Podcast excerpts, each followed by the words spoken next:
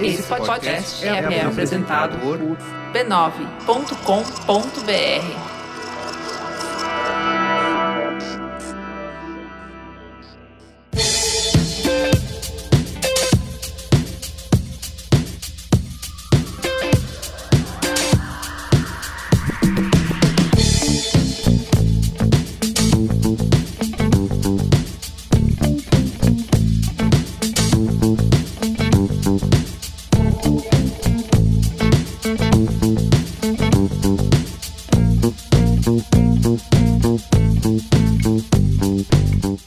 eu sou o Carlos Merigo, esse é o Braincast número 489.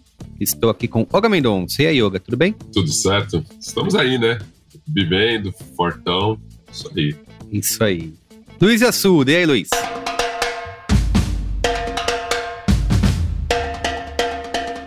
Folião. Urge aí uma nova vinheta para entradas de Luiz Assuda. Iago Vinícius, de volta aqui ao Braincast. E aí, Iago, tudo bem? O senhor me chamou e eu disse, eis-me aqui. muito bem. Ó, oh, estamos, eu sei que tem muito, muitos ouvintes esperando o nosso Tem que Acabar, né, 2023.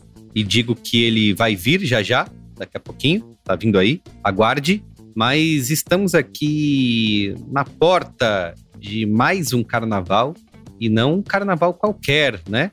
Na verdade, não um carnaval é o... qualquer. Exatamente. Não, não é, é um carnaval, carnaval qualquer como qualquer outro, chamado aí de Carnaval da Retomada. Então as pessoas. O maior estão... carnaval desde 1919. Muito bem. Então as pessoas estão ensandecidas pelo carnaval. Estamos gravando aqui no, na quinta-feira de manhã, no mesmo dia que esse programa vai ao ar, aliás. Então vamos trazer relatos quentes do carnaval brasileiro. E aqui a gente vai falar particularmente do negócio do carnaval, né? Como que as empresas e as marcas impactam aí essa festa popular, porque a gente é uma coisa que já acontece há algum tempo, né? Tem, por exemplo, desfiles de escola de samba que são patrocinados desde o começo dos anos 2000, 2010. As marcas sempre estiveram presentes no carnaval de uma forma ou de outra, patrocinando blocos, patrocinando festas de rua, mas esse ano o investimento vai ser ainda maior, né? Por conta de ser 2023, como eu falei, esse carnaval da retomada. E aqui nesse Braincast a gente vai conversar um pouquinho sobre como que essa presença de patrocinadores acabam contribuindo para a realização da, da festa, né? O que pode ser, obviamente, algo positivo, mas ao mesmo tempo pode é, impactar aí, talvez afetar afetar negativamente a tradição do carnaval, a autenticidade do carnaval, enfim, vai tornando o carnaval mais comercial e menos cultural.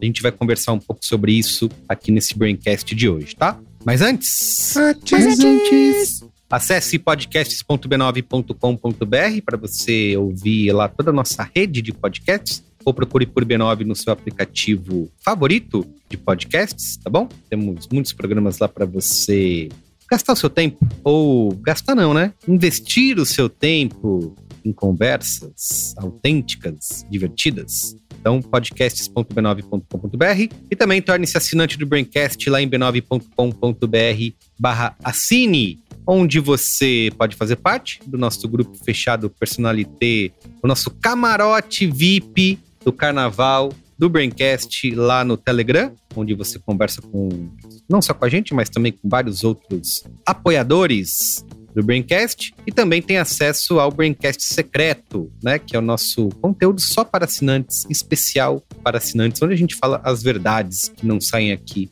no Braincast oficial, tá? b9.com.br barra Já aviso que os nossos ouvintes na Braincasteria estão no clima da folia, já pedindo relatos, já pedindo gente descamisada e nua desde a semana passada. É verdade, o pessoal ele tá ensandecido. Quero dizer o seguinte, a gente vai gravar, eu vou tentar trazer a galera aqui hoje é quinta-feira, talvez na segunda-feira ou na terça de carnaval, pegar alguém aqui da, do Braincast, uns 10 minutinhos para mandar relatos que vai virar um Braincast secreto tá? Fica a promessa. Se eu estiver vivo até terça-feira, conte comigo. Agora é Histórias isso. mais do que secretas de carnaval. Tudo bem. Se eu não cumprir, nunca prometi, tá bom? Pode, pode esquecer.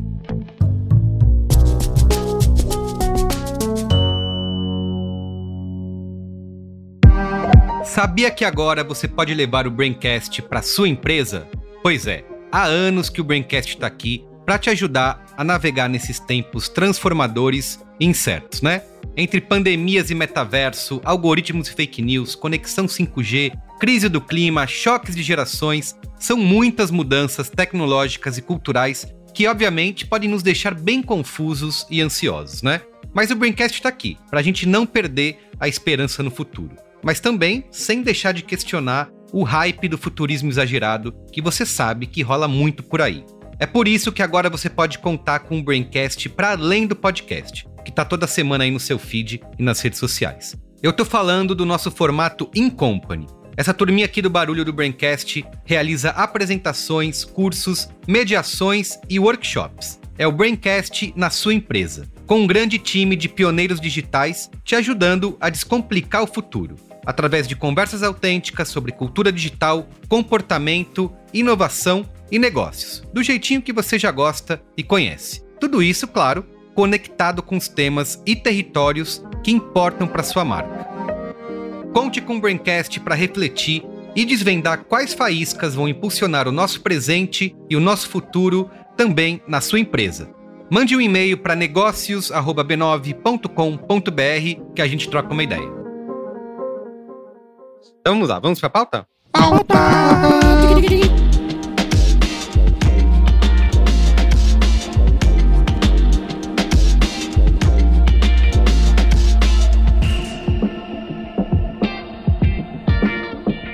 Muito bem, ó, pra gente começar aqui essa conversa, queria saber quem, o Mamilos pergunta quem é você na fila do pão, eu vou perguntar para vocês quem é você na fila do banheiro químico do carnaval.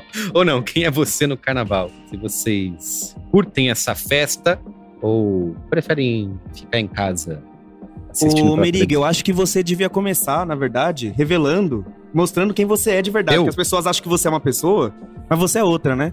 Então, eu quero que você É, diga pros seus isso. ouvintes, Por quê? pros seus milhões de ouvintes, onde, é que você você tá? está nesse momento e o que, que você vai fazer hoje à tarde. É isso que eu quero que você conte. Nesse momento, Isso. nesse momento, ó, eu vou, eu vou, o ouvinte não vai ver, né, mas eu vou até me afastar um pouco do microfone.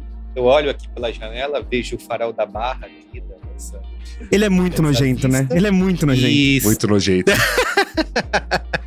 Estou no Carnaval de Salvador e assim, me pa- ainda não começou, né? Vai começar hoje, às quatro da tarde, com a Ivete Não Sangalo. começou, o cara já foi em 10 blocos. Oficialmente. Oficialmente Não, não, não, não, mas começou. calma. Vai começar. A Carnaval de Salvador é um negócio que começa na virada do ano e vai até o final de Isso, março, meu isso. amigo. Você já está no Carnaval de Exatamente. Salvador. Isso. Mas assim, oficialmente, né? Na, na lei, está escrito que quando entregar aqui a chave pro, pro Rei Momo e a Ivete Sangalo cantar, começa o carnaval aqui em Salvador. Porém, cara, isso aqui já tá uma loucura. Assim, ontem já tava intransitável andar, a galera faz festa com qualquer coisa, bloquinhos. Pode chamar de bloquinho, tá? Porque eles falam bloquinho aqui. Não tem essa, Mas tava uma loucura história. ou tava Mas uma é delícia? bloquinho mesmo. Ah, por enquanto tá, dá pra transitar, dá pra andar, mas já dá pra ver que vai ser que vai ser uma loucura. A Juva Lauer esteve aqui nas quando foi? Foi no domingo ou foi no sábado? Ela foi no Baiana System, disse que não conseguia botar o pé no chão, fez todo o percurso sem sem encostar o pé no chão. E eu, Galera Deus carregando. Isso, onde eu fui me meter. Mas enfim, você percebe que o negócio é profissional num nível. in- Inclusive tinha aquela aquela anedota, né, de que a galera falou no período de Copa do Mundo, ah, como que você vai fazer a Copa no Brasil? Como vocês vão receber os turistas pra Copa? E a galera de Salvador, meu, tá maluco, cara? 40 mil pessoas pra um estádio de futebol? A gente faz isso com o dedinho, sabe? Não precisa nem ninguém levanta mais cedo por conta disso, porque pro carnaval vem 3 milhões de pessoas, né? E é uma estrutura super profissional de tudo, né? É isso. É, você bota o povo parado dentro de um lugar, é fácil. É isso. Se a, se a gente ainda parado, andasse atrás né, dos caras jogando futebol, poderia gerar algum tipo de dificuldade. Mas agora os caras parados pulando no mesmo lugar, os caras falaram, velho, isso aí é um molde fácil. Seria maravilhoso, imagina. difícil aí, gente. Vocês estão loucos. Sem Exatamente. cordão, sem nada. Porra, então. tá fácil. Então é isso, eu sou essa pessoa que não sou tanto do carnaval, mas tenho um apreço, como diria, antropológico, né? Gosto de desfile de escola de samba, sempre assisti pela televisão. Pela primeira vez estou aqui em Salvador no carnaval já, assim, meu sentimento é, gosto mais de assistir, né, de ver, do que realmente estar lá no meio da zona, ainda mais nesse nível, né, que, que a Ju falou, assim. Se fosse algo um pouquinho mais, é, é, digamos, controlado, não tanta gente por metro quadrado, mas enfim, não sei, né? Hoje é o primeiro, é o primeiro dia que eu vou, de fato, é, na rua no momento oficial. E aí eu conto para vocês na segunda-feira se estiver vivo. Luiz Assuda, fala você aí que é um carnavalesco folião das antigas. Não, eu não, não me considero folião das antigas, não, gente. Eu não tenho nenhuma ligação a, a outras tradições de carnaval, que depois o pessoal vai comentar aqui, mas eu sou, como o ouvinte já sabe de outros carnavais, eu sou da rua, né? Eu gosto de bagunça na rua, eu gosto de pessoas ocupando espaço público, eu gosto desse tipo de movimento. E por conta de, de, coisas que aconteceram, né? Principalmente na cidade onde eu moro na última década, mas em outras cidades já acontecia há mais tempo, né? Rio de Janeiro, próprio Salvador, Recife, com carnavais muito mais tradicionais eu acabei me tornando um grande adepto desta festa chamada carnaval. Mas na verdade, é assim, né, eu sou muito mais daquela coisa de se há uma desculpa para sair de casa, tô aceitando, né? Então, é, é, o carnaval é uma excelente desculpa para sair de casa, curtir a, a cidade, ver as pessoas, é, sentir essa, essa coisa da, da comunidade onde você mora. É, já, meu, já falando um pouquinho desses primeiros dias, né, de pré-carnaval que a gente foi parar nesse tipo de coisa, eu tô muito surpreso e, e, e é, agradecido, né, naquele sentido bem gratiluz mesmo, de gratidão, assim, que eu acho que todo mundo passou por anos muito difíceis aí nesse, nesses tempos de pandemia e, e né, a, a, própria vida vai acontecendo e a gente sem um momento para extravasar. E que gostoso que a gente está tendo esse momento para poder colocar esses demônios para fora. É, e eu tenho né, nos, nos, dois, dois ou três cortejos que eu já acompanhei até agora, tenho visto as pessoas sorrindo, as pessoas felizes de estarem ali, olhando umas para as outras e, e, curtindo esse momento. E isso também tem me tocado fundo, assim, no, no, sentido de tem me gerado ainda mais felicidade de estar na rua. E é isso aí. Vamos que vamos, carnaval tá começando. Muito bem. Iago Vinícius, conta aí a sua experiência com o carnaval. Olha, eu sempre eu fui criado para isso, né? Eu fui criado para gostar disso, eu fui criado para amar isso, viver de uma forma intensa, porque é da minha família, assim, a gente é do samba, a gente valoriza muito isso, a gente não é de escola, não é de nada, mas a gente sempre é, quis curtir, a gente sempre aproveitou o carnaval como um momento auge do ano, assim. E aí, tanto que eu, sei lá, desde criança, minha mãe me dava autorização especial para eu virar à noite vendo os desfiles, os de São Paulo, que eu gosto mais do que os do Rio, porque eu sou uma pessoa esquisita. Perdi esse hábito agora porque eu cresci, fiquei safado, comecei a ir pra rua, bloco, etc. Mas quando eu tiver mais velhinho, assim, quando eu tiver uns 32 anos, mais ou menos, brincadeira, é, eu quero recuperar. Esse foi só pra ofender é, mesmo, é, viu, essa, essa, foi, foi, foi de graça. Essa, é, de graça, essa doeu, essa doeu na minha alma aqui. Foi meio de graça. Foi de completamente clickbait aqui. Era pra ver se vocês estavam acordados. É porque a gente tá gravando esse podcast cedo, eu queria testar o pessoal pra ver se eles estão acordados. É, mas isso, é um hábito que eu, que eu perdi só porque eu tava fazendo coisas. Só porque eu tava ocupado, mas não é porque eu parei de ver, perdi interesse e tal. Esse ano já fui em poucos blocos. Tem que escolher bloquinhos menores, o que em São Paulo tá cada vez mais impossível. Porque aqui em São Paulo tudo é mega, é uma coisa que a gente vai discutir daqui a pouco. Tudo explode, tudo é um absurdo. É, tive na, na Maria Rita sábado de manhã e foi uma coisinha tranquila, gostosa, um sambinha bom. Depois veio o monobloco, aí já ficou um inferno. Então eu sou essa pessoa que, assim, eu gosto muito do carnaval, mas é, vamos com calma, né? Acho que tudo que é demais é excesso. O, o, carnaval tem essa alegria completa, ele, ele drena toda a sua alegria, você fica sem serotonina pro dia seguinte, assim, porque ele exige de você 100% de comprometimento. Até por isso eu gosto de curtir em São Paulo, não gosto de curtir no Rio. Eu fui no Rio uma vez e é aquele carnavalzão que, assim, você tá na farmácia, você tá no carnaval, você tá no banheiro, você tá no carnaval, você tá na igreja, você tá no carnaval, o carnaval não acaba, nunca. Isso. É, isso me dá um pouquinho de, de agonia, assim. Mas eu adoro que isso exista, eu adoro que a gente é, tenha esse pacto coletivo de parar seis dias do nosso ano e para fazer as piores coisas mais inimagináveis. e é um problema, né? Viabilizar a festa, assim. Mas aí a gente vai discutindo essa pauta mais pra frente. Muito bem. E você, Gamendons? Cara, eu eu sou um pouco da linha do Yasuda, assim, eu gosto muito, muito, muito dessas manifestações na rua. É muito louco, porque eu fiquei imaginando muito isso, né? A gente veio muito numa chave de ir pra rua por causa dos protestos. Faz quatro anos que a gente tá indo pra rua para protestar. Uhum. E ao mesmo tempo eu sentia aí alguns protestos mais divertidos, entre aspas, ou mesmo manifestações de alegria quando o Lula venceu, blá blá blá que as pessoas estavam querendo fazer um carnaval ali sempre. Sempre rolava um momento que eu falei, cara, o brasileiro não entende outra lógica, principalmente o paulistano, de ir pra rua, principalmente o paulistano da Zona Oeste. Eles, não entenderam como ir pra rua e não é bloquinho. Eu falei, gente, a gente tem muito essa chave. Ao mesmo tempo, tem um lado meu, cria do Ipiranga, cria da Vila dos Mercedes, que para mim também eu achava meio engraçado analisar as pessoas no carnaval e falar assim, cara, esses bandos de boy não usam a cidade? E aí tem um dia que eles falam, nossa, que incrível, estou andando no centro. Então, ao mesmo tempo, na minha cabeça, ficava, ficava essa coisa meio contraditória e conflituosa. Por isso que, assim, eu gosto muito do SP na rua, gosto muito dos eventos que tinham de outros estilos musicais que a gente ocupava a rua para ouvir música. E aí, às vezes, me irrita um pouco. Então, uhum. pensando naquela, naquela imagem de quem é você no carnaval, eu sou o doido que procura bloco com música de verdade, música boa. Eu sou o cara que quer ouvir a música. Então, às vezes, me irrita muito quando tem 900 milhões. Eu falo, velho, que música que eu tô ouvindo? Eu tô ouvindo um bafo do boteco de qualquer coisa. É, tanto que agora meu. Olga, na dúvida, você tá ouvindo a anunciação, porque é o que toca em todos os lugares, todos os momentos. Não para de tocar anunciação. Eu não sei quem escolheu a anunciação Verdade. como hino do carnaval. Eu queria rever essa decisão. Eu não sei se eu tô de acordo. Tô na dúvida anunciação. É isso. E, não, e pior que é em todos os tipos de qualidade horríveis, né?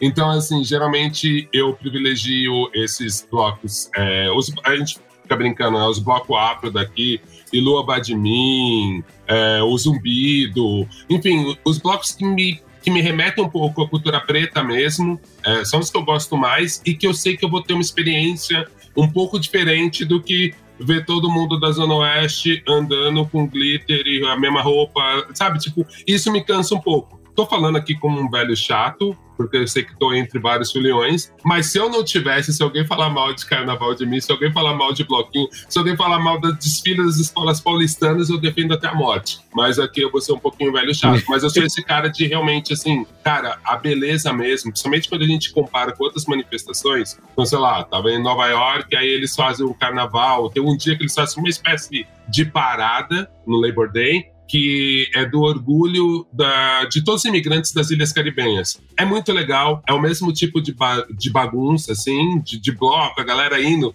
A maioria da trilha são carros com música jamaicana, então reggae, raga e soca. Só que você fala assim, falta aquele molinho, tem um molinho, tem uma baguncinha. Que, mano, desculpa, é brasileira. Você tem uma espontaneidade que é nossa. E aí, às vezes, eu acho que, assim, a gente sabe isso. E o carnaval tinha que ser o nosso, nosso soft power, tinha que ser o nosso K-pop. A gente tem que importar essa, exportar essa parada, a gente tem que ensinar o mundo inteiro a saber se divertir na rua. E é isso. Qual é a boa? É, exatamente.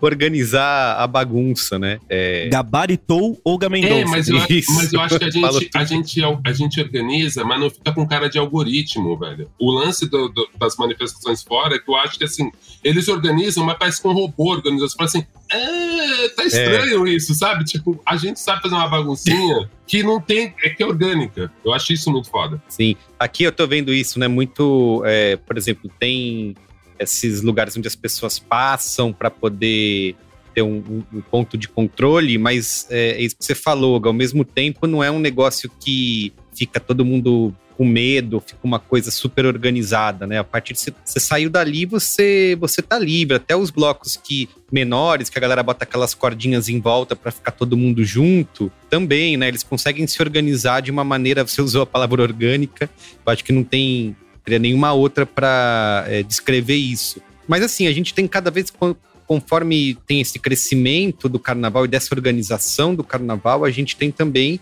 a entrada de dinheiro, né? Esse carnaval de 2023, chamado aí do Carnaval da Retomada, ele tem uma expectativa de movimentar mais de 8 bilhões de reais, né? Que vai ser um aumento de 27% em relação ao que aconteceu em 2022, justamente porque ali naquele período a gente ainda estava naquele. Na, no meio da pandemia, né? Todo mundo ainda se controlando, não podendo sair na rua, não estava tendo as festas do jeito que a gente pode fazer esse ano, né? E por conta disso, a gente tem um, um, uma nova relação com o carnaval sendo estabelecida ao longo desses anos. Talvez a gente deixe isso. É, isso vai passando, né?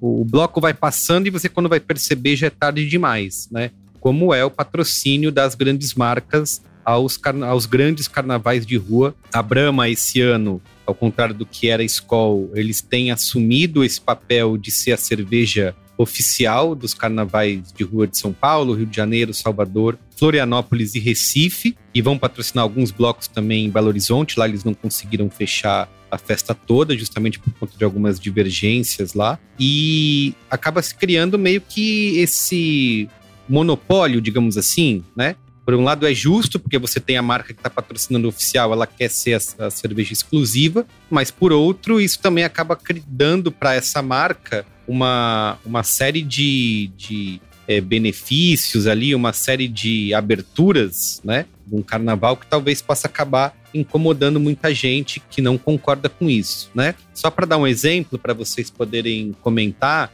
eu estava ontem aqui conversando com uh, os vendedores que é, os ambulantes aqui, né? Os vendedores que estão na, na orla do onde vai rolar o carnaval, tem um do lado do outro, né? É, milhares, aliás, a quantidade de cerveja que está sendo despejada aqui, você vê caminhão a todo momento trazendo, descarregando fardos e fardos de cerveja, daria para a gente, sei lá, afundar o, o, Brasil sumiria do mapa se houvesse um vazamento dessa, dessas cervejas. Ela estava falando assim, primeiro toda o confusão que aconteceu para conseguir se credenciar para ser um dos vendedores aqui, né? Muita gente quer vir para cá para poder aproveitar esse período do carnaval para uma renda extra. Então teve todo um período de inscrição, escolher quem faria isso. Também foi um caso que gerou filas e filas e pessoas dormindo é, é, na rua, como está acontecendo nesse momento, né? As pessoas, os vendedores que estão credenciados aqui, eles estão desde mais de uma semana, né? Hoje é quinta-feira, eles estão desde a quinta-feira passada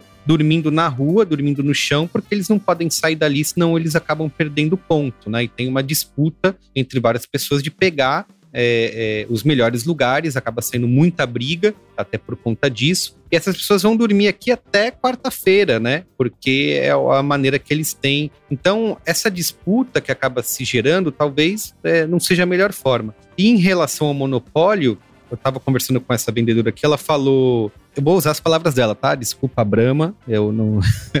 Vocês não nos patrocinam, não temos rabo preso com ninguém aqui nesse podcast. Ela falou assim: é aqui a gente tem que é, a gente tem que comprar, tem que trazer essa, essa, essa cerveja para cá e ninguém quer. Todo mundo quer outra, ninguém gosta de beber Brahma. Por quê? Porque tá rolando é, uma disputa meio velada dos próprios vendedores para trazer Heineken, trazer a Mistel, né? Que eles conseguiram também esse ao longo desses anos essa entrada e esse gosto do público. E você vê aqui, eu estou em frente a um lugar que é tipo uma, uma adega que só vende Heineken, né? Eles não podem ter nenhum tipo de propaganda da Heineken na porta. Então eles ficam só com meia portinha aberta e você vê os, vende os ambulantes indo lá encher sacos inteiros de latinha de Heineken e levar para as barraquinhas de maneira oculta para tentar vender isso para quem pede, porque tem muita gente querendo. Eu vi ontem mesmo um cara que não comprou nessa barraquinha que eu estava conversando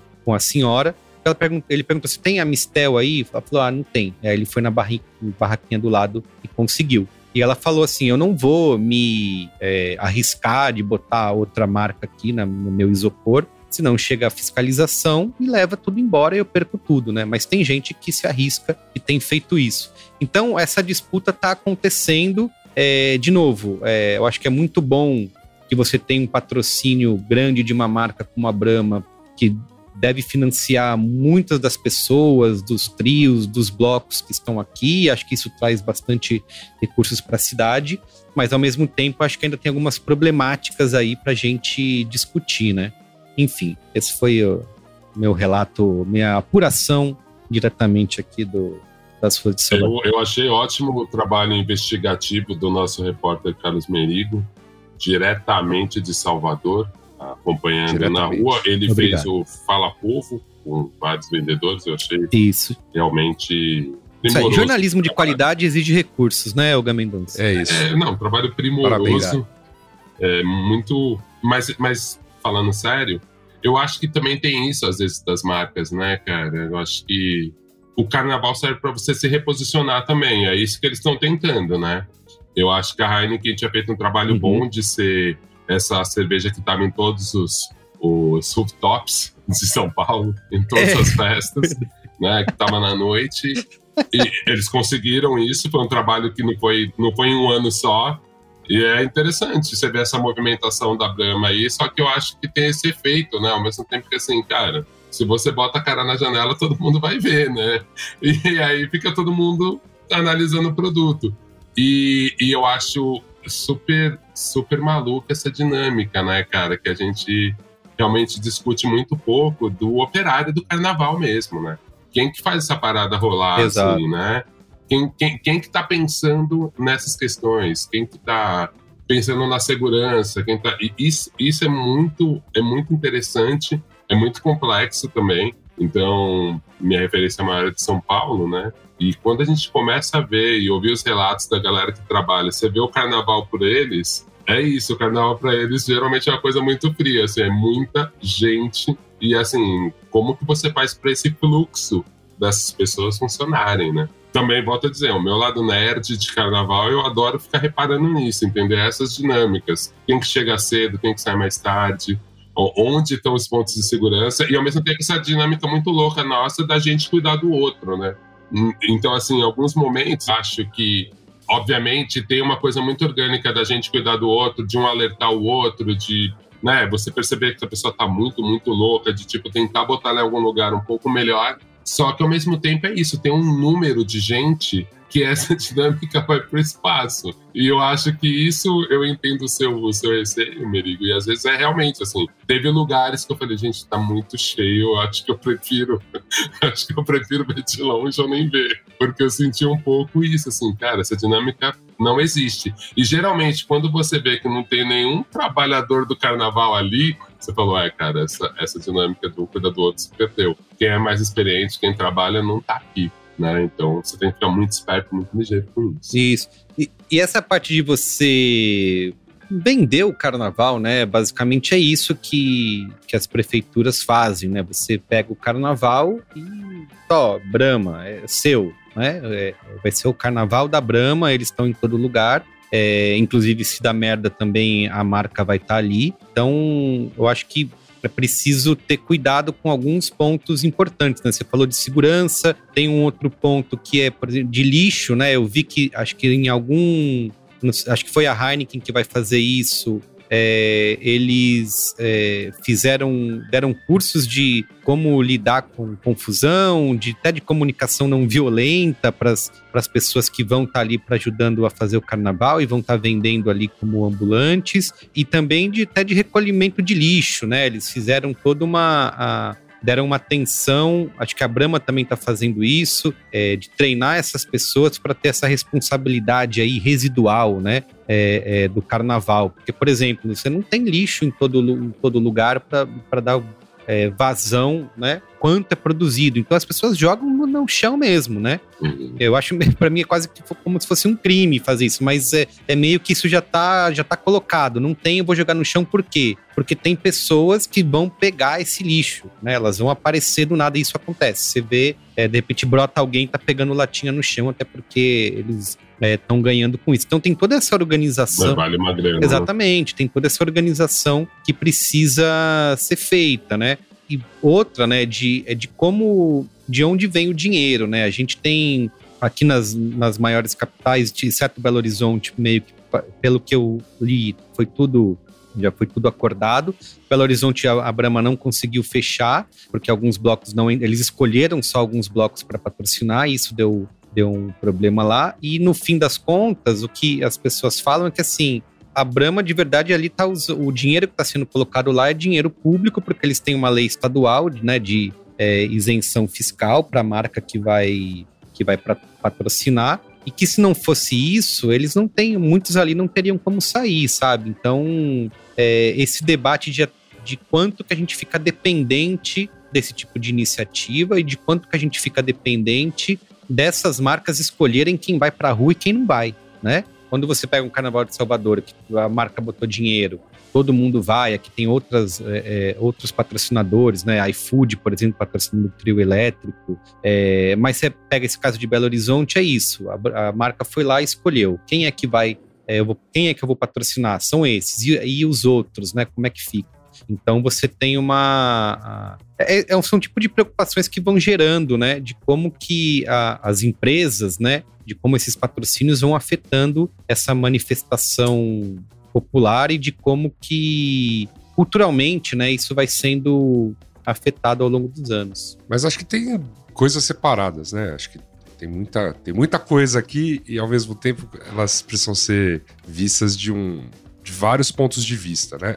Acho que o primeiro deles é, é organizar um carnaval envolve custos diretos às prefeituras. É muita coisa. Uhum. Vocês estavam falando agora mesmo da, da logística de se organizar, né? É, o carnaval. Então envolve a, a, questão da coleta de lixo, envolve os banheiros, químicos, coisa importante para ter nos fluxos, né? Ali você, você ter acordado com os blocos e aí numa, no contexto de uma, de uma cidade que tem o circuito é uma coisa, cidade que tem um trilhão de circuitos é outra. Né? Então os blocos saem em diferentes regiões da cidade. Isso envolve uma, uma, uma logística meio bizarra de limpeza urbana, de banheiros, de fechamento de, de trânsito, trânsito é. etc, etc, etc. Então, tudo isso envolve custos diretos, e aí eu vejo com muitos bons olhos a iniciativa privada. Seja, eu, eu entendo que tem, que tem uma outra discussão aqui que seria a questão de isso entra no incentivo cultural ou não. Olha, a, a meu ver é essa parte, essa parte de investimento direto né, da, de uma prefeitura não virando custo, não virando ônus para ela, independente de, no fim das contas, no, sabe, na, na, na linha fina, é, é, meio que dar na mesma, para ela que tá colocando esse dinheiro, no fim das contas viabiliza o carnaval. O que, o que, eu acho que tem que é, que é diferente? Aí você tem as marcas quando elas escolhem um determinado bloco, quando elas escolhem um determinado né, tipo de cortejo, quando elas privilegiam, e aí a gente pode falar um pouquinho dessas discussões, né? Os, gran, os mega blocos, como está acontecendo muito em São Paulo e no Rio, ou um determinado circuito, né? É, como acontece em Salvador, e, e aí você tem momento do, de camarotes e cordões e abadás e etc., que vira uma festa para alguns, né? É, existe. Essa, é essa é uma discussão que, que eu acho que é, é, é um pouquinho diferente, né? É, aí é realmente tá posta. É uma. Eu, eu, eu, não tenho, eu não tenho até como fazer uma, uma questão assim de. Pô, acho acho que é ruim, acho que é bom, acho que, acho que a discussão não é por aí. Entendo que aconteça, entendo que tem nomes, e entendo que tem artistas, e entendo que tem é, é, certas organizações que naturalmente trazem mais atenção, né? Usando como exemplo as coisas que estão acontecendo na, aqui na cidade de São Paulo, ali na região do Ibirapuera, por exemplo, virou o local da concentração desses megablocos. Então, são os blocos para atrair um milhão de pessoas, um milhão e meio de pessoas, né? E, e, naturalmente isso, isso vem com muito patrocínio, com muita marca, com muita, muita coisa por trás. Só que, assim, acho que o meu ponto é a existência desse bloco não está inviabilizando um bloco pequeno sair nas ruazinhas ali do Campos Elíseos. Quer dizer,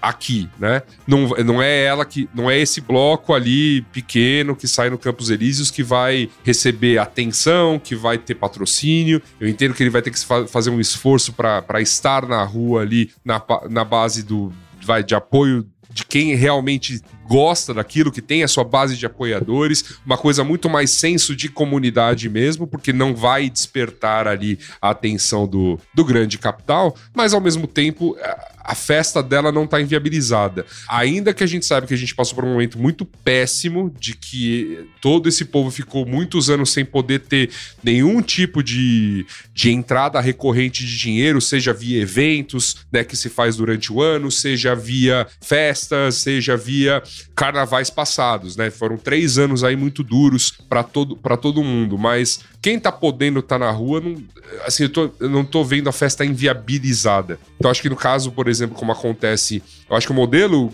de todos os modelos postos, eu gosto da ideia, por exemplo, da marca vir apoiar o carnaval institucionalmente. Falar, ó, o carnaval, eu vou botar o dinheiro, porque assim, a prefeitura estipulou que tem um custo que ela vai ter ali para bancar e para dar apoio para fazer.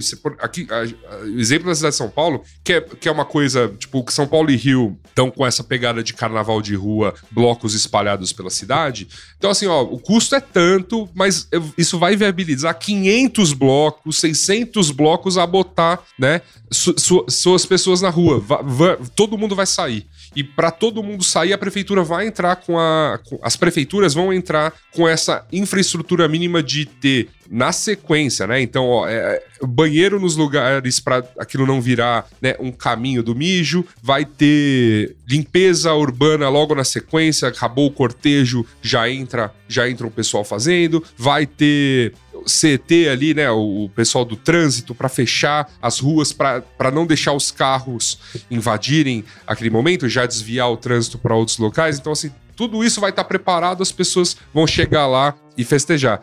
E aí, eu acho que. Eu entendo a, Ambev chegar e falar, não, mas aí só vai vender minha cerveja, porque eu tô apoiando isso tudo, né? Mas a beleza do Exato. carnaval é essa também, né? A sacolinha escondida, né? Não, não vi um, não vi um vendedor ambulante desses caracterizados com Ambev e tudo mais, assim, que não tivesse ali a marca concorrente dela escondidinha, entendeu? Não, não vi nenhum. É, se eles estão fazendo isso, tem gente pedindo, né? É, acho, que, acho que é um ponto também, né? É, se chega a gente querendo comprar, perguntando por marca, para pessoa, por vendedor se arriscar a fazer isso, deve estar tá tem alguma demanda, né? É, mas eu fico um pouco preocupado. Para fazer esse comentário, primeiro a gente precisa partir de um princípio que é. Eu acho que aqui estamos todos de acordo que. Porque o Brasil não tá tão de acordo, então a gente sempre tem que partir dos, dos pressupostos, né?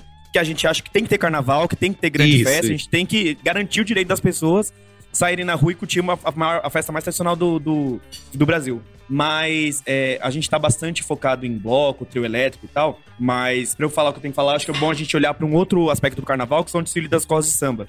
É, porque aí eu acho que a gente entra num, numa encruzilhada meio perigosa, assim. Que é o seguinte: uh, por muito tempo, aliás, até hoje, inclusive, é, em termos absolutos, assim, o desfile das escolas de samba, é, São Paulo e do Rio, são o, o, ponto principal do carnaval, né? Onde mais tem dinheiro, onde mais tem grana, onde mais tem tradição, onde mais tem história. É o que mais chama atenção, passa na, na, na Globo, enfim. E aí, essa festa. no mundo todo, né? Exato, a gente, a gente exporta isso, a gente exporta como capital cultural isso. É, virou um grande ativo. E aí, esse, esse, essa festa ela foi ficando é, maior e ela foi ficando inchada. E porque a demanda ela é, ela é, viciosa, né? O ser humano tende a sempre querer mais coisas. Isso. Então hoje o carnaval, o desfile, o desfile da escola de samba, ele tá insuportavelmente caro, completamente caro. Ele precisa ser insuportavelmente caro para acontecer. É uma competição muito por luxo e eu não sou contra essa competição por luxo. É, uma vez eu ouvi uma frase, eu não lembro quem foi que falou, mas eu ouvi uma frase que eu adoro muito, que é a pessoa falando assim, olha, as pessoas reclamam que o carnaval é, tá afastado da cultura negra porque é uma festa muito faraônica. Mas se você for para olhar, para, olhar, o faraó é do, os faraós são do Egito. E o Egito é de onde? É da África. Então é, é, é cultura negra também. A gente. Nós, os pretinhos, né, Hugo? A gente adora se aparecer. A gente gosta de luxo, a gente gosta de beleza. Não tem problema isso. O problema é que isso é custa isso. muito caro. Pra gente é, conseguir viabilizar isso muito caro, a gente precisa de muito dinheiro. É, esse dinheiro, durante muito tempo, veio de meios um pouquinho escusos, que é melhor a gente não, não falar para não ser implicado em nenhum processo judicial aí. Uhum. Eu não quero parecer a Vera Magalhães aqui, não, gente. é, não, e outra, a gente pode. Mas a gente pode falar da história. Assim, é, houve Sim. durante, né? Houve, ainda existe, né? Durante muito tempo existiu essa uma ligação visceral, né, é, uhum. de, algum, de alguns entes do, do crime para com o carnaval, né? Os mais alguns famosos, né, a relação tem documentado isso em documentários e tudo mais, são a dos bicheiros. Os bicheiros. Parece que Doutor Castor no Sim, muito bom, muito lá bom. Você muito vai bom. ter uma boa é, boa exatamente. resumida. Não precisa ter medo de falar isso. Isso tá bem documentado, assim. essa, essa relação durante. Né, exi existe, mas existiu né, também durante há muito tempo. Então, é, e a gente trocou o, o, o, carnaval, o carnaval patrocinado pela contravenção, pelos bicheiros, pelo carnaval patrocinado pelas marcas, por várias necessidades, necessidade de negócio, necessidade da Rede Globo, necessidade, enfim, da sociedade brasileira como um todo. É, e agora boas delas é, pagam isso de, forma, de, de, de, formas bastante aleatórias, como por exemplo em Reda Beija-Flor sobre cavalo manco lá da Joelma do Calypso. É, e aí fica meio estranho, né? Porque descaracteriza a ideia de, de, de desfile escola de samba. que era pra ser uma coisa pedagógica, uma coisa educativa em algum, alguma instância, pelo menos. Mas aí o problema disso que acontece é. A gente precisa de tanta grana, a gente precisa de tanto apoio, a gente precisa de tanto aporte para fazer o negócio acontecer, que chega um ponto que a festa ela fica cara, o ingresso do, do desfile de escola de samba, ele é muito muito proibitivo, é basicamente para gringo. Uhum. E aí as escolas de samba ficam afastadas do povo, o ibope do, do, da transformação do carnaval fica cada vez menor. O que acontece é, a gente descola tanto que começa a parar de entregar valor. E aí, se a gente para de entregar valor, essas marcas que vieram e transformaram o carnaval, elas vão se desinteressar. Vou embora. Então, eu não vejo como a gente viabilizar essa festa toda, que é uma festa cara, é uma festa difícil, sem ter dinheiro de, de marca. Principalmente porque, enfim, a Brahma é, é, é maior interessada no carnaval, então ela precisa mesmo pagar, é a responsabilidade delas. Mas meu medo é a gente. É, até que ponto a gente consegue manter o controle pra gente não acabar prometendo mais do que a gente consegue entregar, entendeu o que eu quero dizer? Porque a nossa sim, capacidade sim. de gerar dinheiro não é infinita, assim. Por enquanto ainda tá, tá, estamos fechando no azul. Mas eu vejo isso porque a, a, a, Globo já avalia desde o ano passado, tem dado, desde o ano passado, isso, ano passado teve desfile. É, desde o ano passado a Globo tem reavaliado é, transmissão do carnaval porque tá dando prejuízo, não tá vendendo as cotas de patrocínio.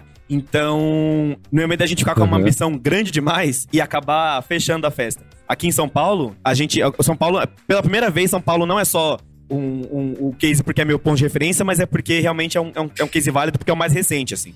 Foi uma escolha consciente. A gente não tinha uma tradição forte de bloco, uma tradição é, é, é, permanente de bloco. É, foi feita uma política pra gente investir nisso, uma parceria grande com marcas. Aqui hoje em dia, pra você entrar num bloco, você tem que passar pelo, pelo, pela tenda da marca e só vende é, a cerveja de escola dentro. Tá 3 por 12, viu, esse ano? Se preparem, viu? Tentem levar o dinheiro trocado. E, e tá rolando, e tá vindo muita gente, fecha a rua, tá, tá tudo muito legal, assim. Mas ao mesmo tempo é isso. Você, para mim, é uma, uma, já é uma sensação estranha, assim, porque você tem que entrar e sair do bloco, né? Você tem uma placa que fala aqui começa o bloco e aqui termina.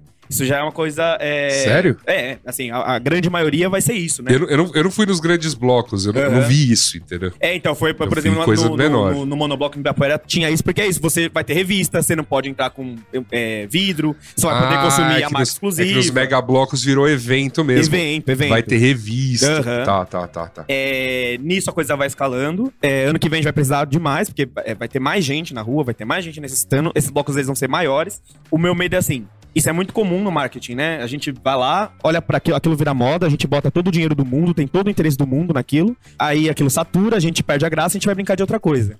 É, só que aí, nesse caso, se a gente for brincar de outra coisa com o carnaval, a gente vai perder a nossa identidade, assim. Então, as relações com as, com as marcas, é, eu gostaria de, de, ver algo que eu não tô vendo, que é um, um, um pouquinho mais de, de uma proposta de valor mesmo, assim. O que, que, eu, que, que eu quero com o carnaval? O que, que eu quero estrategicamente com o carnaval nos próximos anos, sabe? E o que, que eu gero a partir do carnaval, Sim. assim. Acho que se for por esse caminho, dá para fazer. Não dá pra gente perder o aporte do Estado, porque o, o Estado vai precisar centralizar isso de alguma forma justamente para ter isso na mão, para ter tradições. Porque é isso, assim, é, é, a tentação é muito grande, né? Nunca a, a Brahma vai chegar e falar, olha, vou dar 20 bilhões de reais aí para vocês fazer carnaval e deixar um, rolar um edital com todos os critérios de tradição, eles vão pro, pro bloco que chamar a atriz da Globo para participar no, no camarote, assim. Sim.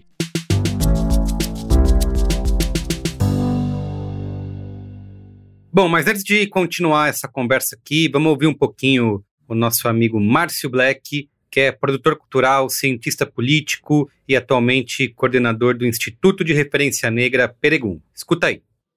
Bom, quero dar um salve para o Merigo, para os ouvintes do Braincast. Meu nome é Márcio Black, eu sou cientista político, produtor cultural e atualmente coordeno o time de campanhas do Instituto de Referência Negra Peregum. É, bom, como eu vejo o impacto das marcas uh, de empresa e marcas no carnaval, eu, eu acho que assim, é, em 2023 né, é difícil a gente achar que, que, que esses mundos possam correr separados, assim. Mas, na verdade, eu acho que a gente tem exemplos de carnaval rodando o Brasil afora cada um deles com modelos. É, eu acho que São Paulo é o carnaval que mais cresceu nos últimos anos. Quer dizer, São Paulo não era uma cidade com tradição de blocos de carnaval, de experiências desse tipo, né? É, então São Paulo teve a oportunidade. O São Paulo, é isso, se a gente for ver hoje, né? São Paulo, que sempre foi o, o, o túmulo do samba, hoje é, é um dos maiores carnavais do, do país, né? Junto ali, tá sempre ali, junto com o Rio de Janeiro, com Salvador tal.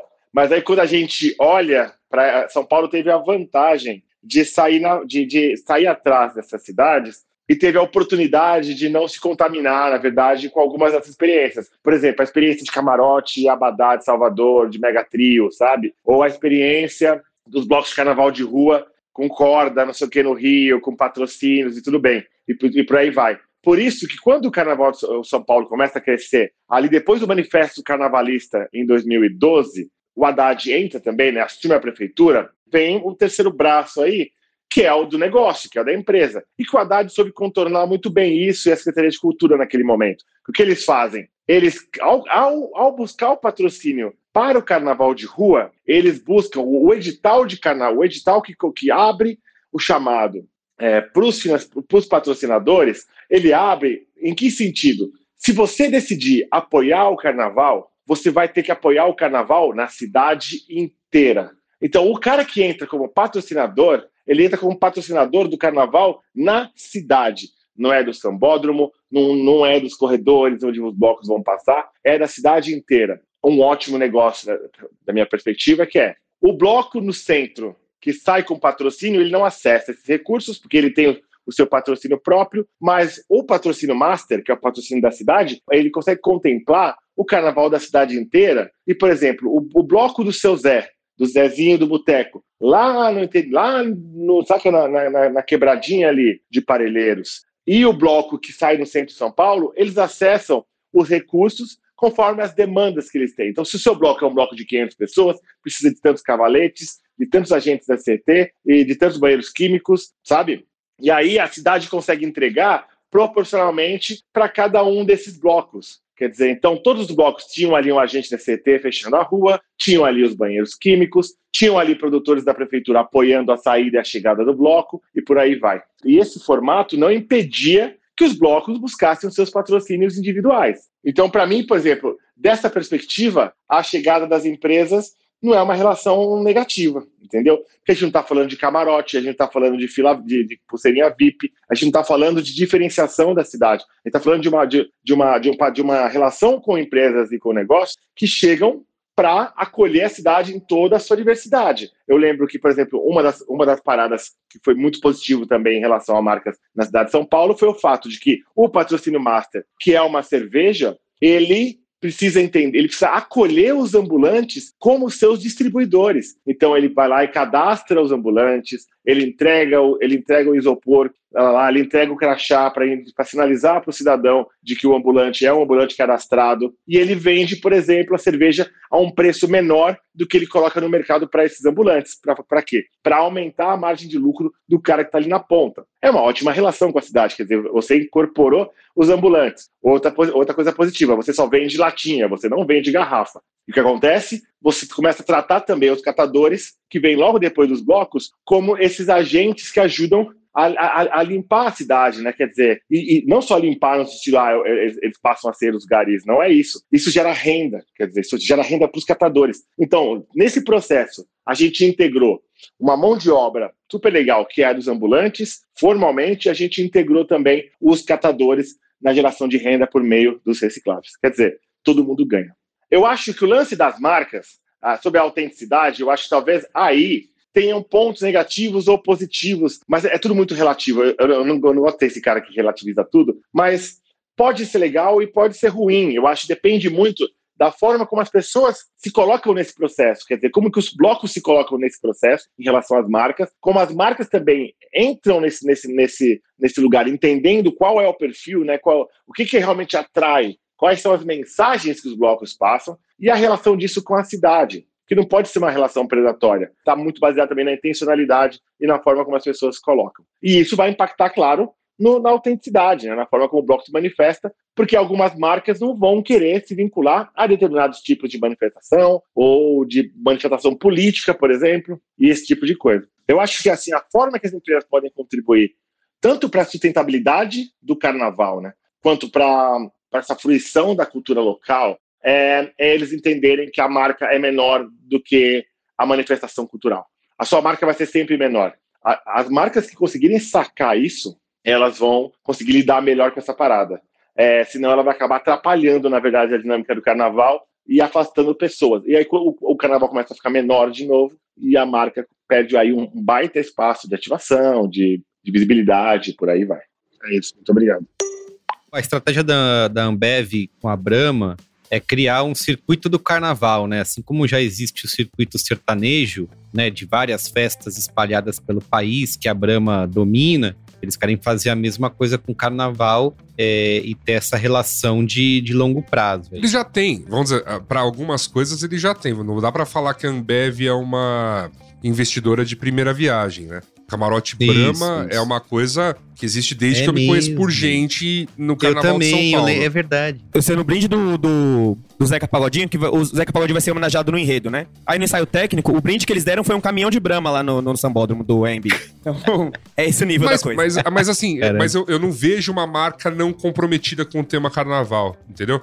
Ela não é ela não tá vindo enfiando uma grana e. Tipo, ela, ela apoia há muito tempo, assim. Mas eu entendo, eu entendo o que o Iago quer dizer, Assuda, mais no sentido de que eu, eu acho que tem isso. Tem gente que tem um, dá um nome técnico de gentrificação, para mim, o nome é coxalização. O paulistano tem o dom de transformar a coisa, deixar ela coxa. Você vai tirando tanto, tanto, tanta essência que vira um evento genérico. Eu acho que, assim, conversando com os amigos de Salvador, a galera mais velha, que foi vendo essa cultura de bloco, o abadá, a pipoca, ela ficar cada vez mais agressiva, a gente entende que é isso. A gente está falando de quatro pessoas que talvez tenha, não sei tanto Iago, mas que tem mais esse perfil de vou procurar blocos menores, tentando ainda manter essa essência. É o que eu falo. Eu só gosto mesmo do Ilu, dos blocos preto, que tem essa resistência. Para mim é o que me interessa ver. O resto, morro pelo direito da galera fazer o que quiser. Mas assim, para mim me parece peças genéricas muito legais, muito divertidas, mas assim, galera, desculpa, é só manifestação na rua. e aí, e é isso que eu fico também, eu sou, eu sou um pouco, um pouco chato nesse sentido mesmo, de falar, cara, assim, o que vocês gostam mesmo, a essência, a parte verdadeira, tá aqui. E aí tem essa dificuldade do marketing de entender assim. Então, marketing, a parte legal é a parte que vocês não entendem. A parte verdadeira é a parte que vocês não têm controle. É, essa é a parte legal. E é isso a gente vê em qualquer instância de relação de marca. São, poucos, são poucas marcas que elas conseguem entender sem serem as donas. E aí, essa lógica de você o que, que eu digo ser a dona? É quando o protagonismo da marca é muito exagerado. E é isso mesmo, assim, ficar vendo enredo de chocolate porque a marca de chocolate pagou, chato para um caralho, sabe? Tipo assim. O cacau é, é show, é isso. Né? É isso, sabe? mas eu, então, mas eu acho. Mas eu acho que esse limiar, eu acho que a discussão desse limiar é bastante importante. Uhum. Eu, eu também vou concordar com você, cara, é muito chato é, e, e, olha que eu não sou um grande entusiasta de, de assistir desfile de escola de samba, mas tenho história, é, é, histórias muito gostosas com isso também. Mas assim, é muito chato você ter uma interferência nesse nível, né? Do, do enredo, de cantar uma coisa que não faz o menor sentido ali na, na avenida, você de, de pasteurizar e, e gentrificar e, e, transformar a festa numa coisa só para gringo ver, que não é, não são as pessoas que montam, não são as pessoas né, que, que, que, que realmente criaram a festa, que estão ali curtindo. Isso tudo é algo que realmente é maléfico da grana entrando. Mas não é. Mas assim, tem uma outra parte, que é a festa precisar acontecer. Uhum. Tipo, pro Ilu poder sair na rua, sabe? Continua sendo uma coisa bacana para outros blocos que, que produzem. É, e eu, eu, acho que esse, esse esta parte do, do carnaval ainda tá muito longe de, de ser dominada, vamos, vamos dizer assim.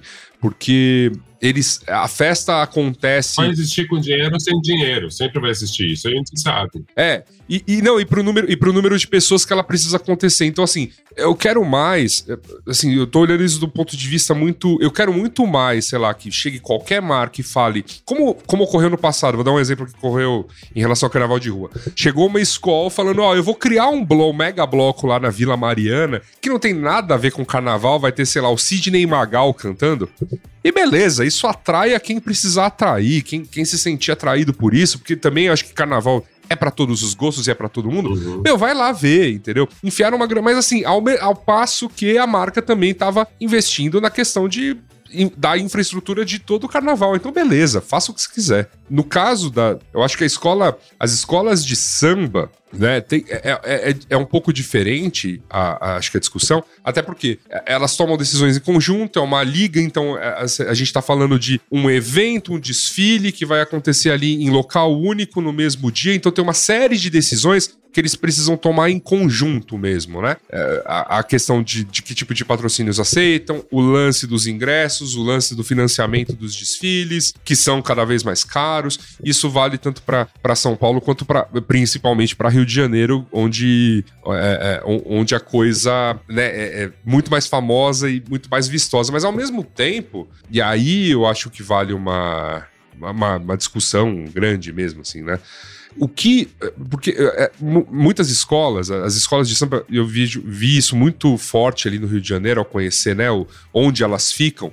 É, é, mas aqui, eu sei que aqui em São Paulo funciona de uma maneira muito parecida, então você tem a questão da comunidade em volta da escola de samba trabalhando o ano inteiro no, no carnaval.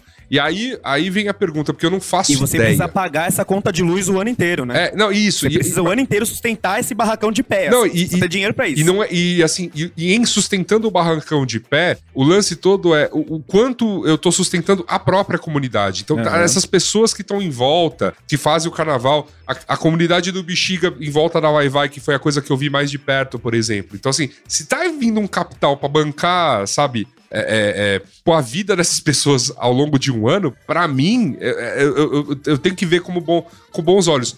Tô entendendo todo, toda a questão da descaracterização, mas se existe um trabalho de empresas, é que eu vou tirar um pouco a questão marcas, mas empresas que decidem é, é, apostar em longo prazo com essa é, nessas comunidades, porque elas têm essa visibilidade no carnaval, eu acho que para a própria comunidade é, cara, é óbvio que vamos, sabe? Porque, cacete, inflação, comida, comunidade é pobre, pelo amor de Deus. É, é, pra mim, assim, pra gente, pra tentar, pra gente tentar chegar a um lugar, um, ajudar o PPT da galera aí que tá ouvindo a gente, uh, eu vou falar agora que nem o Paulo Maluf, mas não é essa a minha intenção, assim. Pra mim, a questão é que o carnaval, ele é um grande problema que a gente arranjou, né, a gente enquanto Brasil. Porque ele é uma coisa muito grande, muito enorme, uma baita máquina que a gente precisa carregar, que a gente precisa botar de pé, que as pessoas é, é, precisam daquilo, estão acostumados com aquilo, têm desejo daquilo, ao mesmo tempo que a gente não pode também é, viver no mundo moranguinho nosso, falar, ah, não, é porque todo mundo é muito identificado com carnaval. Não, as pessoas, por exemplo, elas não vão pagar por carnaval. Carnaval é uma, uma, uma,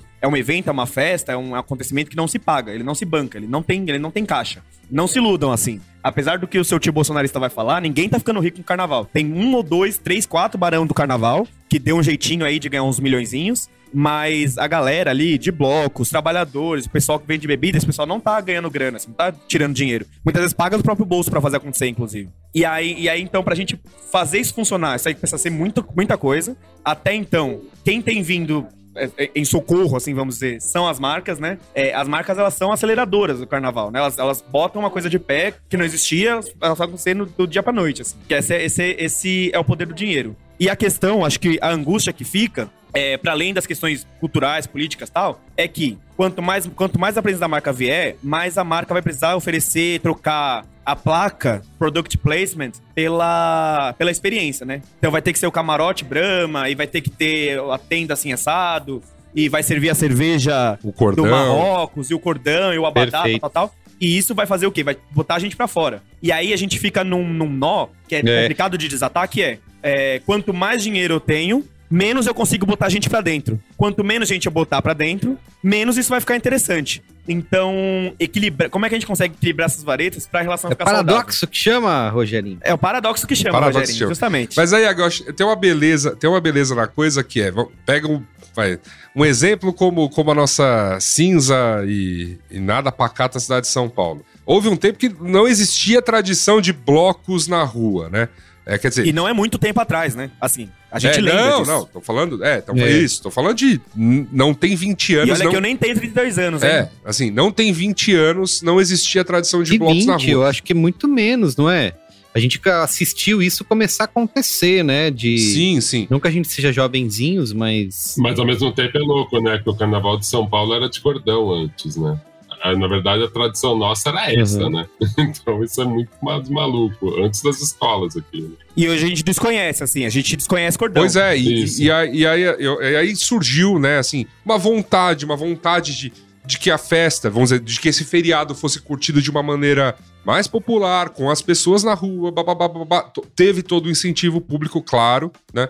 Mas, mas foi, foi feita a festa foi criada a festa. Eu acho que tem esses, esses momentos em que rola essas resistências. A gente tá falando, o Merigo tá vivendo o Carnaval de Salvador, e durante o Carnaval de Salvador, como ele ah, não, oficialmente o Carnaval não começou, porque agora vai começar o Carnaval de Salvador, e aí vai ter o Carnaval pra galera que comprou os abadás e a galera que vai estar tá nos camarotes e a pipoca vai ficar de fora. Beleza. Só que a festa, né, no, no acho que num amplo sentido e para que as pessoas possam curtir, se expandiu ao longo dos dias, em que essas mesmas, essas mesmas atrações que tocam ali para Abadá para transmissão da televisão, né, se apresentam também para o público em geral. Então, assim, eu, eu vejo o carnaval ele, ele tem uma beleza de, de ser isso também, entendeu? Então, vem cá, marca, vai, banca aí, banca, banca o desfile, banca o, o camarote, banca o abadá, mas é, é, se isso viabilizar a festa para todo mundo, de uma outra maneira, infelizmente não nos quatro, cinco dias que temos o carnaval,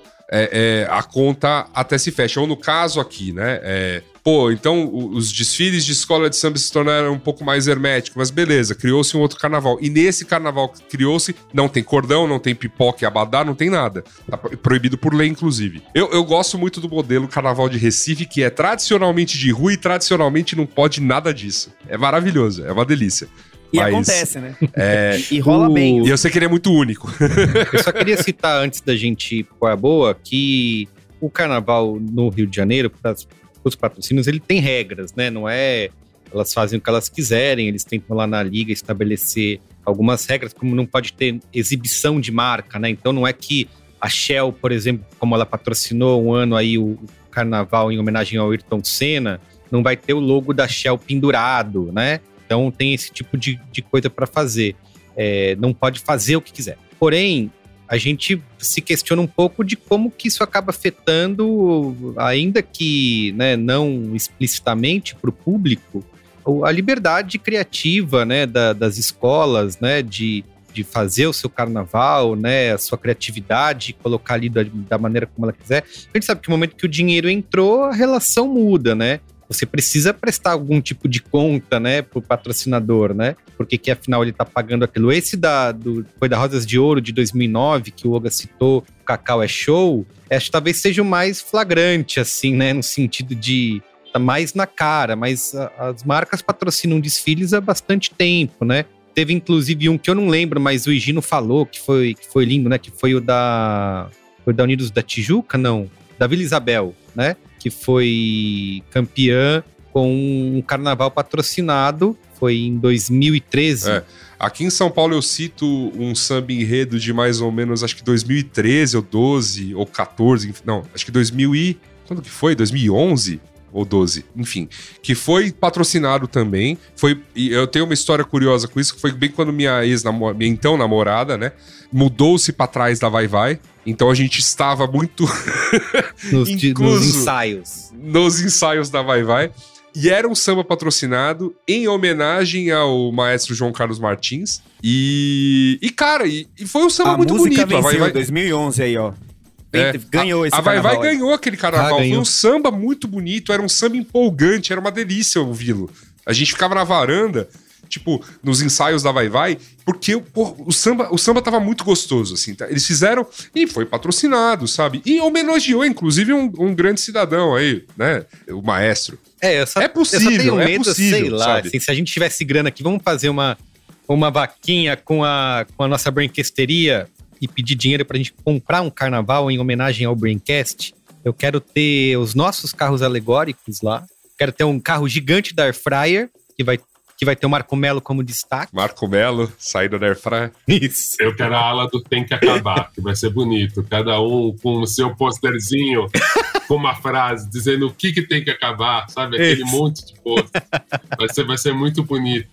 Ai, muito e, e, um, e um dos posters, inclusive, falando carnaval, carnaval, financiado, né? Isso, é, exato. e o legal é que é o último, a última ala é o Tem que Acabar, pra ficar bem bonito, assim. Depois, aí vem o qual é a boa. Aí vem um ver um qual é a boazinha. Olha, Berigo, você não. Você dá essas ideias. Você dá essas ideias. É que Eu sei que você já quer começar grande, mas, bicho, chegar num carnaval aí, bota o bloco na rua, entendeu? Um bloquinho do Braincast ali, ó, só dedinho pro alto. Sei. Entendeu? Patroci patrocinado por uma marca de air fryer pra galera ali poder, ao, ao passo Lindo. que vai tomando a sua cerveja, poder ir se, Fazer... se alimentando numa batatinha Fazendo seu frango a passarinho, entendeu? né? Um frango a passarinho, com o Marco Melo ali nas picapes da air fryer, entendeu? Vai que vai, cara. Maravilhoso. Muito bem. Ó, oh, então a gente conclui que a grana, o dinheiro, o patrocínio não necessariamente significa um carnaval ruim ou a morte do carnaval, né? Só temos que enfrentar o paradoxo apresentado por Iago Vinícius. É, eu, eu acho que encarar e não ter medo da discussão, né, Iago? Eu acho que não ter medo dessa discussão de... Exato, de... exato. Eu acho que assim, a lição de casa, que agora a gente vai dar lição de casa esse ano, viu, galera? A gente vai Isso. ensinar vocês a fazer as coisas que vocês não fazem nada sozinhos. é, pessoal do trabalhadores do carnaval, pessoas que pensam carnaval, que fazem o carnaval, se, se reunir, se organizar de verdade, começar a a tomar a dianteira da, da organização da coisa para não deixar na mão das marcas, porque as marcas vão querer o lucro delas. Uhum. E marcas, continuem pagando, façam Pix, paguem em dia e tá Isso. brincadeira. É, marcas, alô marcas. Mas pense no carnaval, é, é, na responsabilidade do carnaval, quando for fazer, quando for patrocinar o carnaval, no significado dele. Con tem que continuar disputando a importância disso, pra não se perder na, não se perder na nossa cidade. Porque aí você consegue, daqui 20 anos, ainda tá patrocinando o carnaval. Então, se você conseguir veicular uma mensagem de que isso é importante, não só compre minha cerveja, é, a gente consegue manter isso vivo. Então, todo mundo gosta muito disso, vamos fazer acontecer, assim. Não vamos jogar o bebê fora com a água do banho, que nem diria o ministro Haddad. Vamos é, é, é limpar isso. a casa. É possível, que a gente quer isso, a gente precisa disso.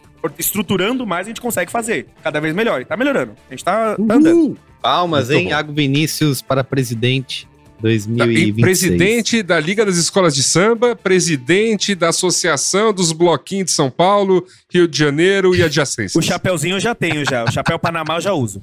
Muito bom. Muito bem. Só complementando, é uma responsabilidade nossa também enquanto público, sabe? Procurar essas experiências mais autênticas. Eu acho que isso, também porque a gente fica jogando para qualquer um, mas eu acho que é um pouco nossa, assim, nossa escolha ela é política também nesse sentido, sabe?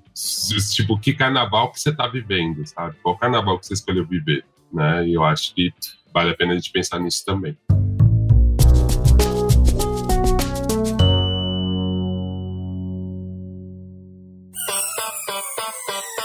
Olha só, como ouvinte do Braincast, você provavelmente já percebeu, né? Aqui no B9 a gente adora uma conversa. Mais do que uma paixão, elas viraram o nosso negócio. O B9 já produziu milhares de episódios que contam histórias, expandem horizontes e criam conexões autênticas com a audiência. Seja através de conteúdos originais em podcast ou em projetos multiplataformas, o B9 também coloca marcas e empresas dentro dessas rodas de conversa.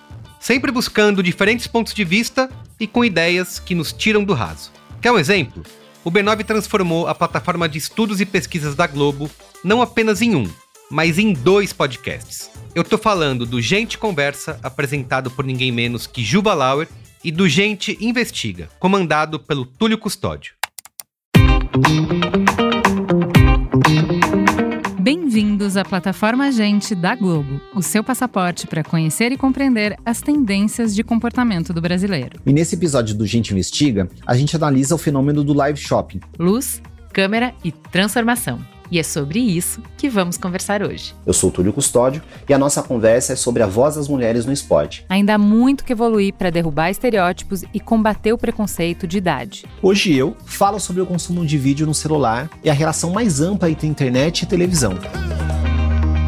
Você pode conferir todas as investigações do podcast Gente lá em gente.b9.com.br. E para conhecer tudo que o B9 pode fazer pela sua marca e pela sua empresa, acesse o site b9.company. Se preferir, manda um e-mail lá para negócios@b9.com.br que a gente troca uma ideia, tá? Conte com o B9 para transformar sua marca em conteúdo e em conversas que saem do raso. Então é isso, vamos para a boa. Qual é boa?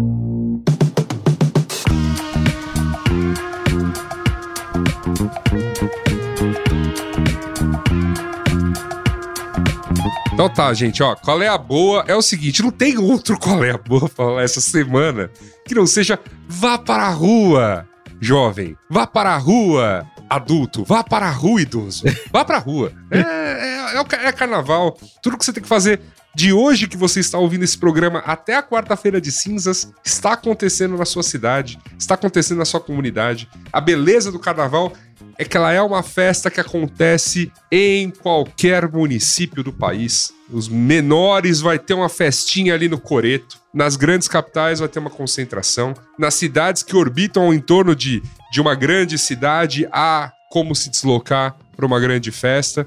Ou para uma festa menor, mais autêntica, como a gente discutiu aqui. Não tem outro qual é a boa que não seja vai, tá? se joga, é, seja muito feliz, curta a rua. A gente tava precisando disso. Três anos trancado em casa, ou para quem ficou trancado, né, claro. Mas Isso. três anos sem poder ter um momento de extravasar, sabe? Foram os momentos de extravasar foram demasiadamente, né, é, é, ligados à política. Então foram nas manifestações, foram na, foi na vitória do Lula, foi, sabe?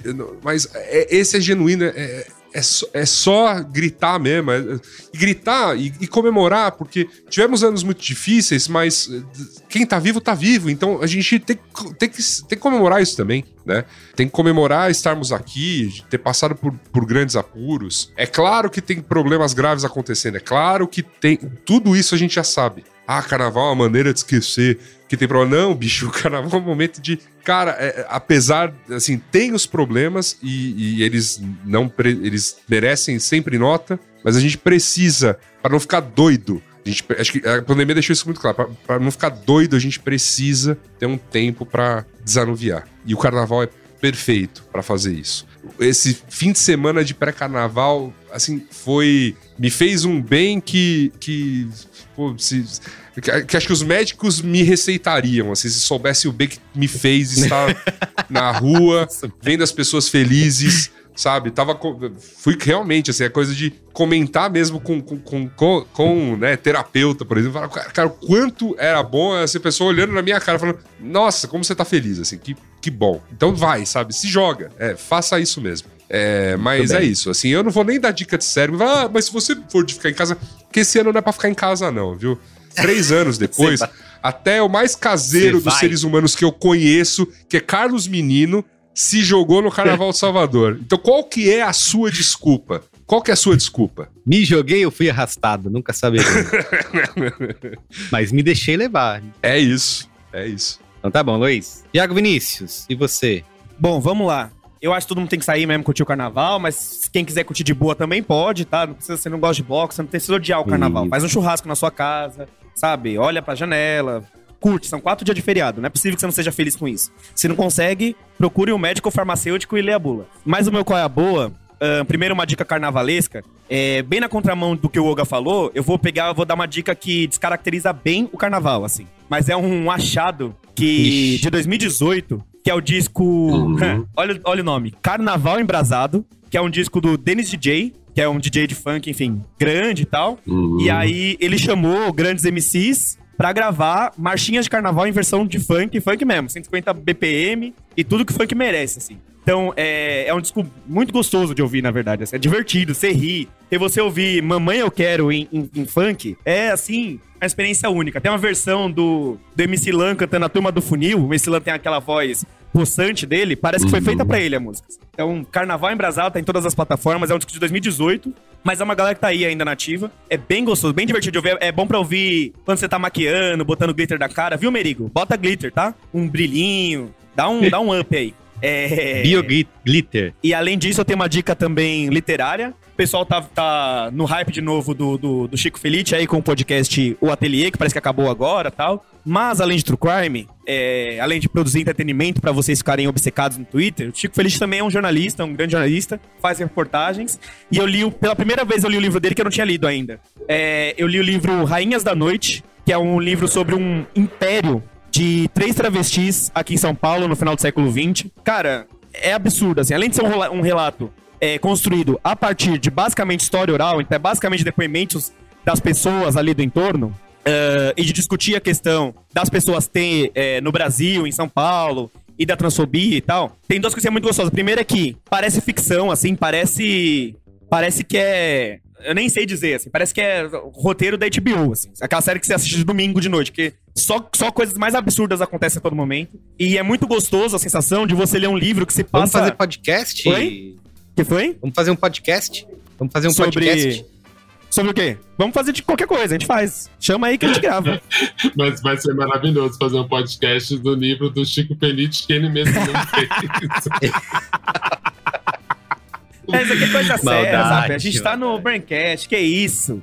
Mas voltando aqui, é, é, muito gostoso a gente ler um livro que se passa é, no centro de São Paulo. E aí o Chico, como ele é um jornalista bem pop, ele vai narrando. Ah, passou pela Consolação e viu o letreiro de não sei aonde. Então, quem é de São Paulo, né? Quem for de fora, continue onde tá. Não venha pra cá, não. Vai ficar horrível. Mas é gostoso você é, ler um livro que se passa onde você vive, assim. Sim. Então é uma experiência bem bacana, eu recomendo bastante. E eu tô recomendando isso pra não recomendar a biografia do Príncipe Harry, que as pessoas me proibiram de dar isso de qual é boa. Então fica com a boa em protesto. Cara, eu, eu, eu, eu, tive o problema de assistir a série lá do Harry e Meghan.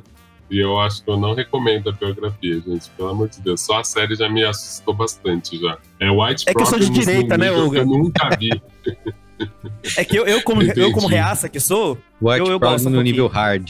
Não, cara, é, é, engraçado que eles conseguiram fazer um, um, white problem com uma pessoa preta junto. Então foi, minha, minha cabeça bugou um pouco. Assim. Eu falei, não, gente, vocês não estão reclamando disso. Eu tenho o tempo inteiro meio em choque. Assim. Gente, isso não é um problema, isso não é um problema, não é um problema. Enfim. Super rápido, meu qual é a boa. É, porque eu não tô consumindo nada série, tô lendo pouco também. Mas a coisa que eu mais estou consumindo e tenho acompanhado com certo afinco, esperando novos episódios, e, e, quando ficam alguns dias sem, eu me senti um pouco perdido, não consegui nem comer, passei o dia sem comer, é o Casimiro reagindo a aeroporto área restrita, que é, sei lá, cara, eu estou hipnotizado por esse conteúdo. A gente já falou de Casimiro aqui várias vezes, temos um episódio inteiro dedicado ao Casimiro. Eu tava assistindo nada dele, acho que ultimamente, mas essa série em especial, do ele reagindo a esse, esse episódio, que é um reality do Discovery, né? Que é simplesmente mostrando a equipe de aeroporto encontrando, abrindo as malas das pessoas, encontrando as muambas, encontrando drogas. Eu acho que isso aqui é cocaína, hein? Você está preso por tráfico internacional de drogas. Então, é, estou fascinado por essa por esse conteúdo e talvez não seja para todo mundo, mas acho que você deveria dar uma chance. Já tem um monte de episódio no ar, cada um tem mais ou menos uns 25 minutos, meia horinha. E se você não quiser, ao, contrário de Luiz e Assuda, eu não te obrigo a sair no carnaval se você quiser ficar em casa só maratonando. Casimiro reage a aeroporto área restrita, você pode fazer isso, tá? Então é isso. Vai lá, Uga. Muito bem. É, eu acho engraçado porque, assim, como eu assistia a área restrita, tinha, tinha ficado viciado nesse tipo de conteúdo durante um tempo, eu só acho, às vezes. Verdade, você já assistia antes, você me contou, é, né? É, então, só me incomoda um antes pouco. do reagir. Me incomoda um pouco não ter uma problematização do racismo explícito nessa série, assim. É muito assustador os caras falam, não, a gente tem um perfil e temos nosso perfil, e você fala, velho, não é mesmo, e eles, eles nunca falam, né? É, então, mas fala assim, cara, o perfil é. Chegou um voo da África, todo mundo é suspeito. Esse é o perfil dos caras. Então é meio. Exatamente, é meio exatamente. Fica assim, caralho, velho. É, é, é muito complicado. E é um negócio meio velado, assim, né?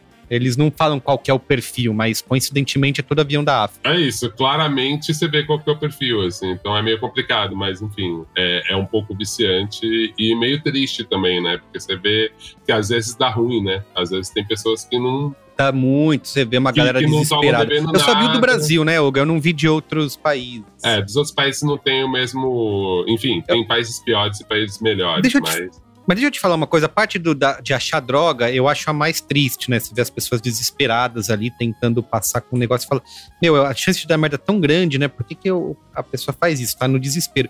Mas o que eu mais me divirto é com é, as pessoas voltando de Miami Sim. com a mala lotada de iPhone, 20 iPhones, e tentando falar pro, pro fiscal lá, não, é pra mim, é pro meu uso próprio, é presente. Eu trouxe presente pra minha sobrinha, pra minha tia, não sei o quê. Essa é a parte que eu acho E tem uns casos surpreendentes, Tem. assim, gente que você fala assim, calma, calma aí, minha senhora, minha senhora tá voltando com 30 mil é, dólares, né, né, aí você vai descobrindo a história triste, e às vezes você se surpreende mesmo, fala, velho, realmente isso poderia acontecer. Mas enfim, é, é divertido, Uhum. assim, é, é bom. Mas vamos lá. Cara, também eu tô bem, bem, só quero reforçar um pouco do que eu falei durante o programa, então dos blocos que eu acho que são importantes a gente ver e que sempre são, se você nunca viu nenhum desses blocos, são experiências diferentes de, de, de carnaval, que deveria ser, que não deveria ser uma experiência diferente para mim, deveria ser o padrão, que é o bloco afirmativo Iluinã, o Ilu Abadmin e o bloco preto zumbido afropercussivo. O zumbido já tem, já tem data, eles são bem, é bem fácil de achar eles no Instagram, é zumbido com dois is e, putz, até vai ser no dia 18, acho que o primeiro deles, 18 de fevereiro. Então, às 13 horas. E é muito legal, cara. Eu acho que para mim é- são as experiências mais interessantes, assim, de ir pra rua mesmo, é o que, o que me estimula mais. E minha outra dica, que ela não é carnavalesca, é justamente para essa pessoa que o Iago falou, que vai ficar em casa curtindo o feriado. É... Cara, tem uma série de 2022 da Netflix, mas eu só vi agora. É uma série alemã que chama Cleo, Cleo, que é sobre uma espiã. Ela era da, da Alemanha Oriental. E é, cara, é uma série de espionagem super divertida. Tem uma vibe meio Killing Eve, pra quem viu Killing Eve. É um, tem um humorzinho leve ali, um humorzinho meio maluquinho. Cara, que série legal, cara, porque a gente vê pouca coisa. Ah, fora alguns filmes mais, mais cults, assim, mas assim, a gente vê pouca coisa sobre esse momento da Alemanha e ainda mais de uma forma divertida, porque é quando cai, é, logo após a queda do Muro de Berlim. Então, quando a galera começa a se juntar, você vê essas investigações, rola um crime, e, e aí esses, esses espiões ficam expostos. Cara, vale muito a pena ver, é uma série. Tem, tem, tem bastante. Já tá, né? Todos os episódios da primeira temporada ali na Netflix. E, cara, assisti de bobeira um dia desses e pra mim foi muito legal ver uma outra visão de espionagem e, e, e ver como os alemães conseguem rir e fazer humor com esse momento tão maluco pra gente, né? Imagina você ter morar numa cidade dividida e de repente cai esse muro e aí você começa a pensar, tá, o que aconteceu com os espiões? O que aconteceu com o exército? O que aconteceu com, com essa galera que se tinha como inimiga? O que aconteceu com tudo isso? E essa série aborda isso de um jeito meio engraçado, assim. Vale a pena dar uma olhada. É Clio, K-E-L-E-O, tá na Netflix e me diverti bastante assistindo. Muito bem. Antes de encerrar, momento Faustão. Ó, cheguei aqui em Salvador em pouquíssimas horas. Já fui abordado nas ruas da cidade. Recebi a chave do carnaval, mentira. Mas encontrei aqui, quero mandar um momento Faustão pro Diego e pra Valdinha de Aracaju, que são de Aracaju, mas estão agora em Salvador para o carnaval.